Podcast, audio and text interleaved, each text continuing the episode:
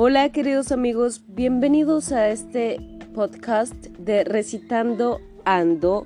Hoy leeremos un poema de Jorge Eduardo Eilson llamado Albergo di Sole 2. Un día tú, un día, abrirás esa puerta y me verás dormido, con una chispa azul en el perfil, y verás también mi corazón y mi camisa de alas blancas, pidiendo auxilio en el balcón.